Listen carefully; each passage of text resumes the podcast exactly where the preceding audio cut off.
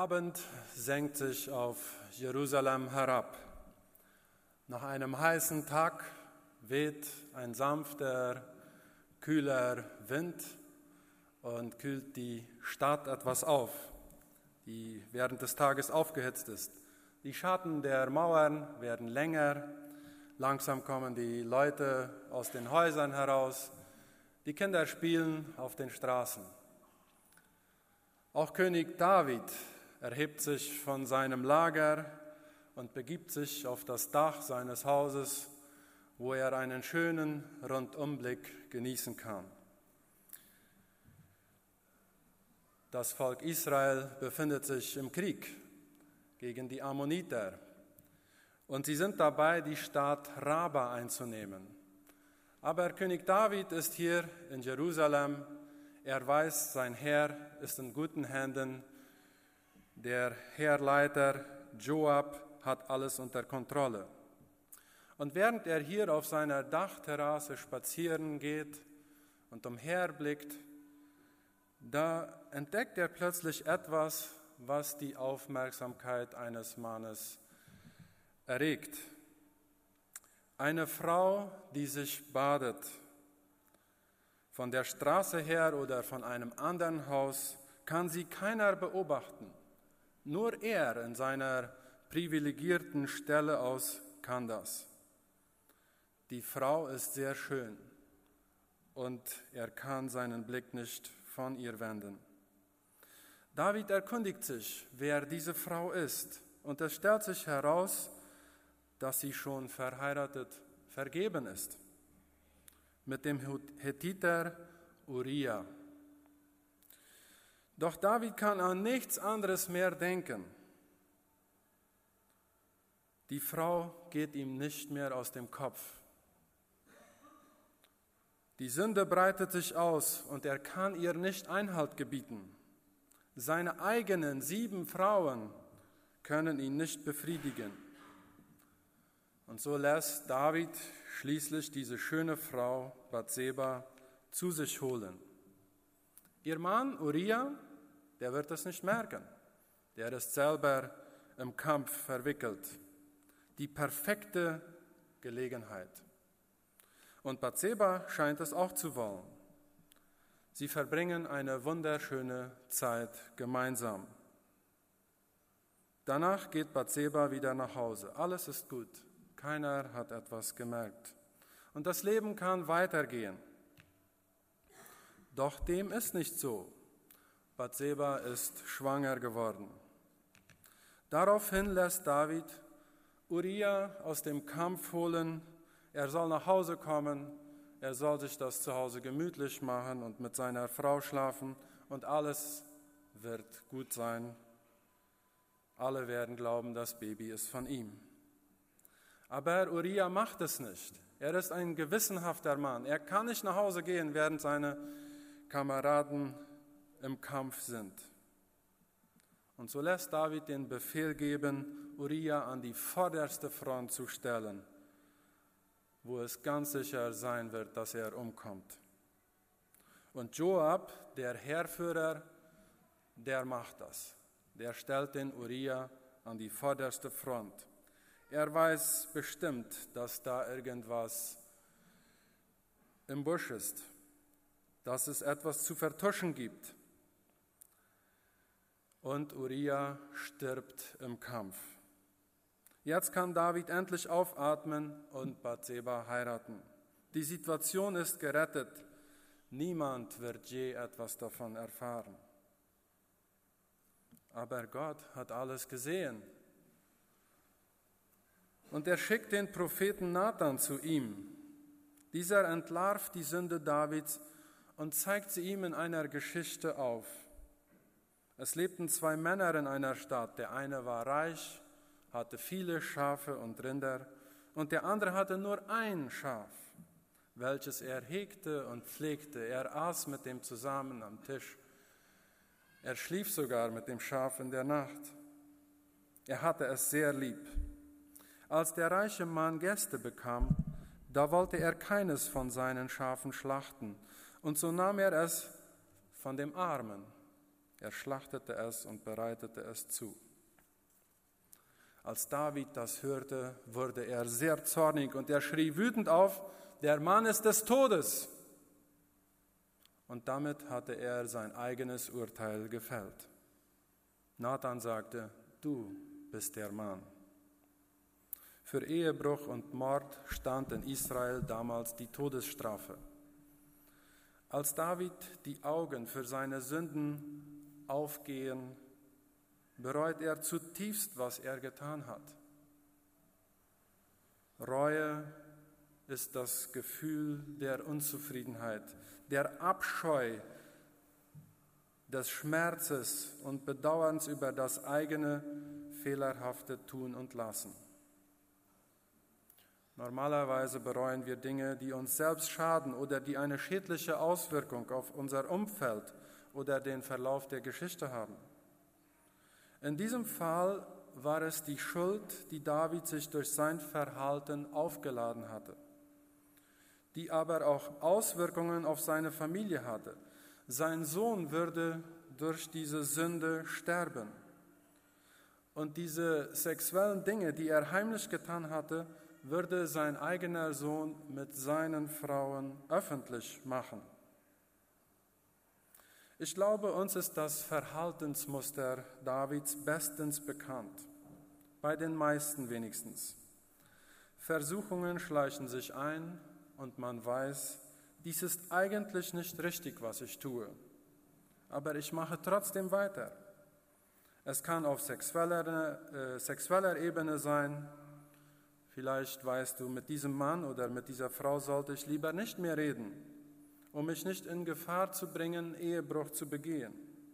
Oder ich sollte das Handy jetzt vielleicht lieber weglegen, da die Videos mich immer mehr von Gott wegziehen.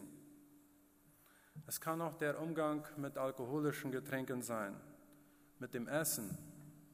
Eine Stimme sagt dir, nimm nicht noch ein Stück. Es ist nicht gut für dich. Oder der Umgang mit dem Geld, der Umgang mit dem Nächsten und vieles mehr. David macht weiter, auch wenn ihn der Geist Gottes mahnt, damit aufzuhören. Und das ist ja das Erschreckende. Wir als Christen, dass wir in so eine Situation kommen können. Wenn wir unser Leben Jesus übergeben, dann gehen wir von der Herrschaft Satans auf die Herrschaft Gottes über. Und trotzdem sind wir anfällig, uns gegen Gottes Führung zu stellen. Es steht nichts davon in der Bibel, dass David ein schlechtes Gewissen hatte, aber es steht, dass er den Heiligen Geist hatte dass Israel zur Zeit des Alten Testaments hatte Mittler, die zwischen Gott und seinem Volk standen. Gott rüstete sie mit dem Heiligen Geist aus, um seinen Willen zu tun und die richtigen Entscheidungen für das Volk zu treffen. So wie Mose und seine 70 Ältesten, die hatten den Heiligen Geist. Die halfen ihm, das Volk anzuleiten. Auch Josua und Saul am Anfang und so bekam auch David den Heiligen Geist. In 1 Samuel 16, Vers 13, da steht so, da nahm Samuel das Ölhorn und salbte ihn mitten unter seinen Brüdern. Und der Geist des Herrn kam über David von diesem Tag an und weiterhin. Und meint ihr, der Geist Gottes wird still sein, wenn du ein Unrecht begehst? Nein, der Geist warnt, mach das nicht. Hast du schon einmal die Warnungen des Geistes gehört? Wenn nicht, dann hast du ihn nicht oder du bist perfekt. Hast du den Warnungen gehorcht? Ich hoffe ja. Ich habe des Öfteren schon nicht gehorcht. David setzt sich über diese Warnungen hinweg. Und das ist die Sünde, dass er das tut, was er will und Gott ungehorsam ist. Wir können uns dagegen entscheiden, was der Geist uns sagt. Aber wir müssen nicht vergessen, dass die Stimme des Geistes immer leiser werden wird, je mehrmal wir uns dagegen entscheiden. Aber weil Gott David nicht einfach aufgibt oder fallen lässt, schickt er Nathan den Propheten zu ihm, der die Sünde schonungslos aufdeckt. Und das haut David die Füße weg. Er schreibt im Psalm 51, Vers 10, Lass mich Freude und Wonne hören, damit die Gebeine frohlocken, die du zerschlagen hast. Die Gebeine zerschlagen bedeutet so viel, dass der ganze Körper in Mitleidenschaft gezogen ist. Der ganze Körper leidet. Der Körper, unser Körper kann durch Sünde krank werden. Wenn einem die Augen für die eigene Sünde aufgehen oder wenn uns jemand zurechtweist, und besonders dann, wenn es von der Gemeinde aus geschieht, dann schmerzt es sehr. Einem gehen die Augen auf. Es kann auch von einem Ehepartner oder den Eltern kommen, die von beiseite erkennen, dass man sich falsch verhält. Wenn dieser Schmerz ins Herz sticht, was muss man dann machen? Sich aufbäumen und auf Notwehr schalten oder es zulassen und eingestehen. Wie sieht die Notwehr aus? Es könnte so aussehen, dass wir anderen die Schuld einfach geben. Die anderen haben zuerst angefangen. Der andere hat zuerst angefangen und deshalb benehme ich mich so. Ich konnte nicht anders. Oder ich habe die Veranlagung. In meiner Familie war das schon immer ein Problem und deshalb kann ich nicht anders. Oder warum kommst du zu mir? Schau doch mal auf deine eigene Schuld. Du bist auch nicht fehlerlos. Oder was ist schon dabei? Das Verharmlosen. Was ist schon dabei? Keiner ist ohne Sünde. Und das letzte, schrecklich wütend werden, damit auch ja nicht noch einmal wer kommt und einem irgendwas sagt. Was macht David? Er lässt es zu. Er sagt in Psalm 51, 5 bis 8 so, denn ich erkenne meine Übertretungen und meine Sünde ist allezeit vor mir. An dir allein habe ich gesündigt und getan, was böse ist in deinen Augen, damit du Recht behältst, wenn du redest, und rein dastehst, wenn du richtest. Siehe, in Schuld bin ich geboren und in Sünde hat mich meine Mutter empfangen. Siehe, du verlangst nach Wahrheit im Innersten so lasse mich im Verborgenen Weisheit erkennen. Gegen wen hatte David gesündigt? Gegen Uriah, gegen Bathseba? Das zu machen, was er wollte, war eine Auflehnung gegen Gott. Wir versündigen uns gegen Gott. Die Folgen tragen wir Menschen. Oder auch unser Umfeld muss die Folgen unserer Sünde manchmal tragen so wie in Davids Fall. Die Sünde muss bekannt werden, aber es kostet viel. Es erfordert Mut, sie zu bekennen. Nicht nur einfach zu sagen, ja, wir sind alle Sünder. Das erfordert nicht viel Mut, keinen. Aber wirklich zu sagen, ich bin schuldig, da gibt es kein Drum herum zu reden. Das fordert Mut. Als der Prophet Samuel König Saul zurechtweist, weil er den Auftrag Gottes nur teilweise ausgeführt hat, antwortet er in 1 Samuel 15, Vers 30 so, ich habe gesündigt, nun aber ehre mich doch vor den Ältesten meines Volkes und vor Israel und kehre mit mir um, damit ich den Herrn, deinen Gott, anbete. So antwortet er. Wenn wir uns vor dem Gott der anderen verantworten, ist das nicht dasselbe, als wenn wir uns vor unserem persönlichen Gott verantworten müssen. Saul sagt zwar, dass er gesündigt hat, aber in diesem Moment sieht er ihn also nicht als seinen Gott an. Und die Ehre kommt nicht aus dem Äußerlichen, sondern von dem Innerlichen. Wer lässt uns Erfolg haben? Saul hatte ja Erfolg. Lassen wir selber es oder ist es Gott, der uns das schenkt? Es ist Gott. Also ist die Beziehung zu Gott wichtiger als die kurzfristige Ehre vor den Menschen. Du kannst ehrenvoll sterben und nachher trotzdem in der Hölle sein. David sagt zu Gott, du stehst da auf der einen Seite als rein und untadelig und ich auf der anderen Seite als der, was schuldig ist. Aber er verurteilt sich selbst, klagt sich selbst an, so als ob er mit Gott zusammen sich selbst anklagt. Da ist dann nichts mehr mit Schönreden. Das ist Buße. Nicht nur wissen, dass man falsch gehandelt hat, sondern sich direkt unter die Last stellen und die Schuld zugeben, sich selbst anklagen. Ich lese die Verse 3 bis 4. O Gott, sei mir gnädig nach deiner Güte, tilge meine Übertretungen nach deiner großen Barmherzigkeit, wasche mich völlig rein von meiner Schuld und reinige mich von meiner Sünde. Man kommt nicht drum herum, die Bitte direkt auszusprechen. Wenn du wem um Vergebung bitten musst, dann ist das auch ein Akt der Erniedrigung. Deshalb geht es auch so schlecht. Aber nur wenn wir es aussprechen, kann Gott uns vergeben. Ein Zöllner und Pharisäer gehen in den Tempel. Als der Pharisäer ganz nach vorne in den Tempel geht, um zu beten, da dankt er Gott, dass er nicht so ist wie die anderen, die viele Sünden begangen haben, so wie der Zöllner. Er dankt, dass er kein Räuber ist, er dankt dafür, dass er so gut ist und dass er immer den Zehnten gibt und so weiter. Aber er formuliert keine Bitte um Vergebung.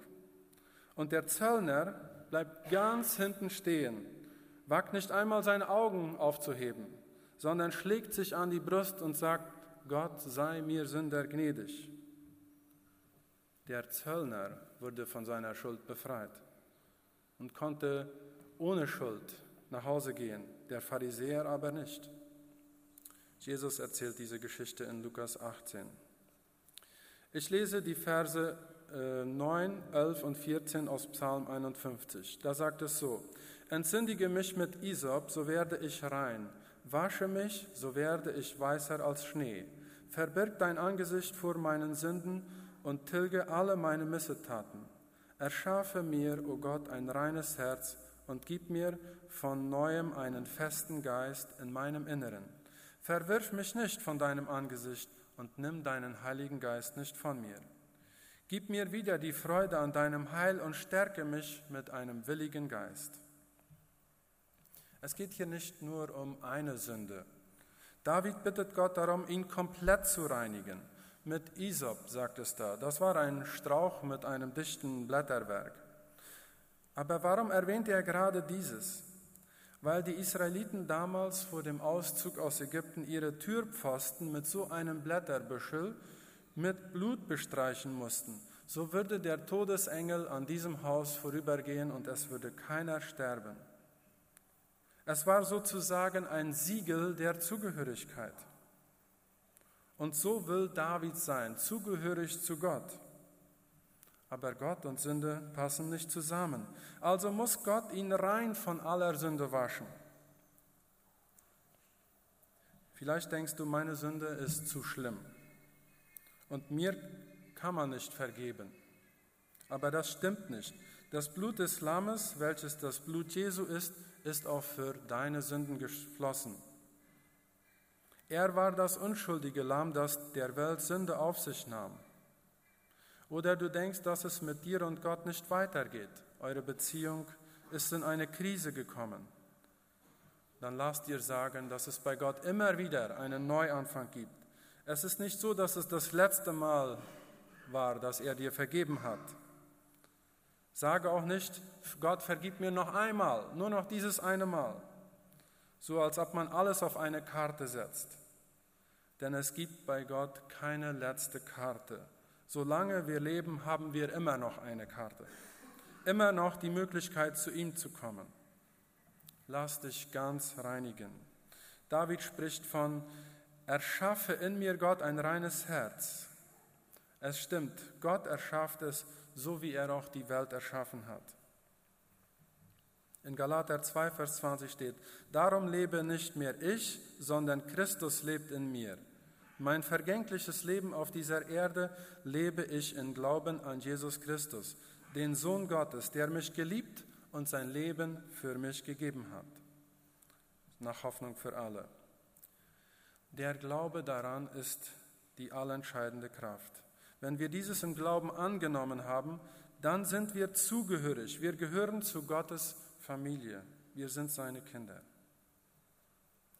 David hatte Angst davor, dass Gott seinen Geist von ihm nehmen würde. Und ich denke, viele haben diese Angst auch schon gehabt. Wenn du, so wie David, dich wieder auf die Liebe Gottes besinnst und auf dieses Versprechen, dass Jesus in dir lebt, dann hast du den Geist Gottes in dir. Bitte ihn darum, zu dir zu sprechen. In Apostelgeschichte 15, 8 bis 9, da sagt Petrus so, und Gott, der die Herzen kennt, legte für sie Zeugnis ab, indem er ihnen den Heiligen Geist gab, gleich wie uns. Und er machte keinen Unterschied zwischen uns und ihnen, nachdem er ihre Herzen durch den Glauben gereinigt hatte. Petrus meint hier, dass die Heiden durch Glauben den Heiligen Geist bekamen, genauso wie die Jünger, nachdem Jesus in den Himmel gefahren war. Der Glaube macht uns zu seinem auserwählten Volk. Wir dürfen rein sein. Nicht nur die eine Sünde wird uns vergeben, sondern alles. Es wird zu einem Zustand. Auch wenn wir inzwischen wieder sündigen, so ändert sich nichts daran, dass wir Kinder Gottes sind. Wenn meine Kinder sich komplett daneben benehmen, dann stört mich das und vielleicht sagt man auch, ärgert mich das. Aber, und ich werde auch versuchen, sie wieder auf den richtigen Weg zu bringen, aber es bleiben meine Kinder. Und so ist es auch mit Gott. Wir bleiben seine Kinder. Ich lese noch die Verse 16 bis 19. Errette mich von Blutschuld, o Gott, du Gott meines Heils. So wird meine Zunge deine Gerechtigkeit jubelnd rühmen. Herr, tue meine Lippen auf, damit mein Mund dein Lob verkündige denn an Schlachtopfern hast du kein Wohlgefallen, sonst wollte ich sie dir geben. Brandopfer gefallen dir nicht. Die Opfer, die Gott gefallen, sind ein zerbrochener Geist, ein zerbrochenes und zerschlagenes Herz, wirst du, o oh Gott, nicht verachten. Wir können Gott nicht manipulieren.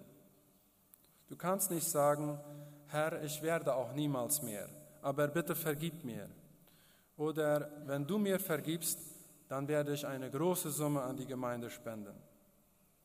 Das wäre so, wie wenn das Volk Israel dachte, sie könnten durch die rituellen Schlachtopfer bei Gott etwas bewirken. Nein, Gott sagt, ihm hängen die Schlachtopfer und Brandopfer zum Hals raus. Gott will dich. Er will eine Beziehung mit dir. Es gibt kein Ritual, welches du nur durchführen musst. Jeden Sonntag zur Kirche gehen kann auch zu einem Ritual werden. Glaubt mir, es ist leichter, ein Ritual einzuhalten oder durchzuführen, als eine echte Beziehung zu haben.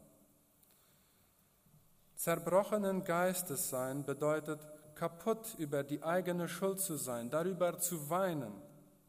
Es bedeutet, verletzlich zu sein, so wie David es tat, als er alles vor Gott offenlegte.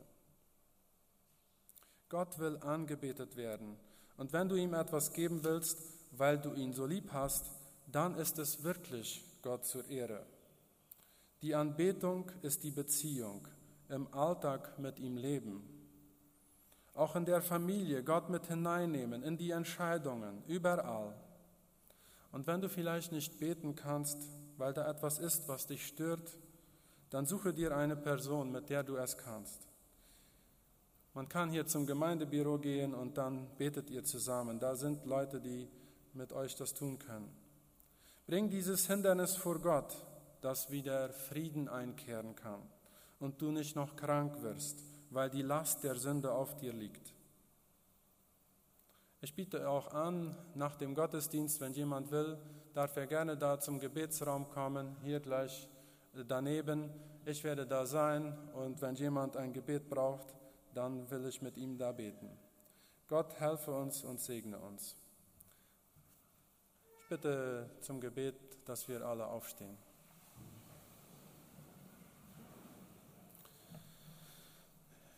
Ja, lieber Gott, wir haben gesehen, wie uns die Schuld von dir trennt. Ja, Herr, die Schuld, die lastet schwer auf uns. Und wir sind wenn wir in diese Welt kommen, dann sind wir schon schuldig vor dir. Und ein jeder braucht diese Vergebung, die du geben kannst. Und Herr, bitte hilf uns, dieses anzunehmen, hilf uns, das auszusprechen und zu sagen, es vor dich zu bringen und einfach deine Gnade walten lassen. Und dass du uns veränderst, dass du uns unsere Gesinnung änderst, dass wir keine Ausreden haben, sondern dass wir einfach so wie David alles dir bringen und dass wir uns verändern lassen von dir. Ich bitte dich, dass du einem jeden hier dabei hilfst, im Alltag, da wo er ist, die Beziehung mit dir zu haben, dich mit hineinzunehmen, überall, in die Entscheidungen und in allen Dingen, die uns bewegen. Und Herr, ich bitte dich um deinen Segen, auch wenn wir jetzt auseinandergehen. Im Namen Jesu, Amen.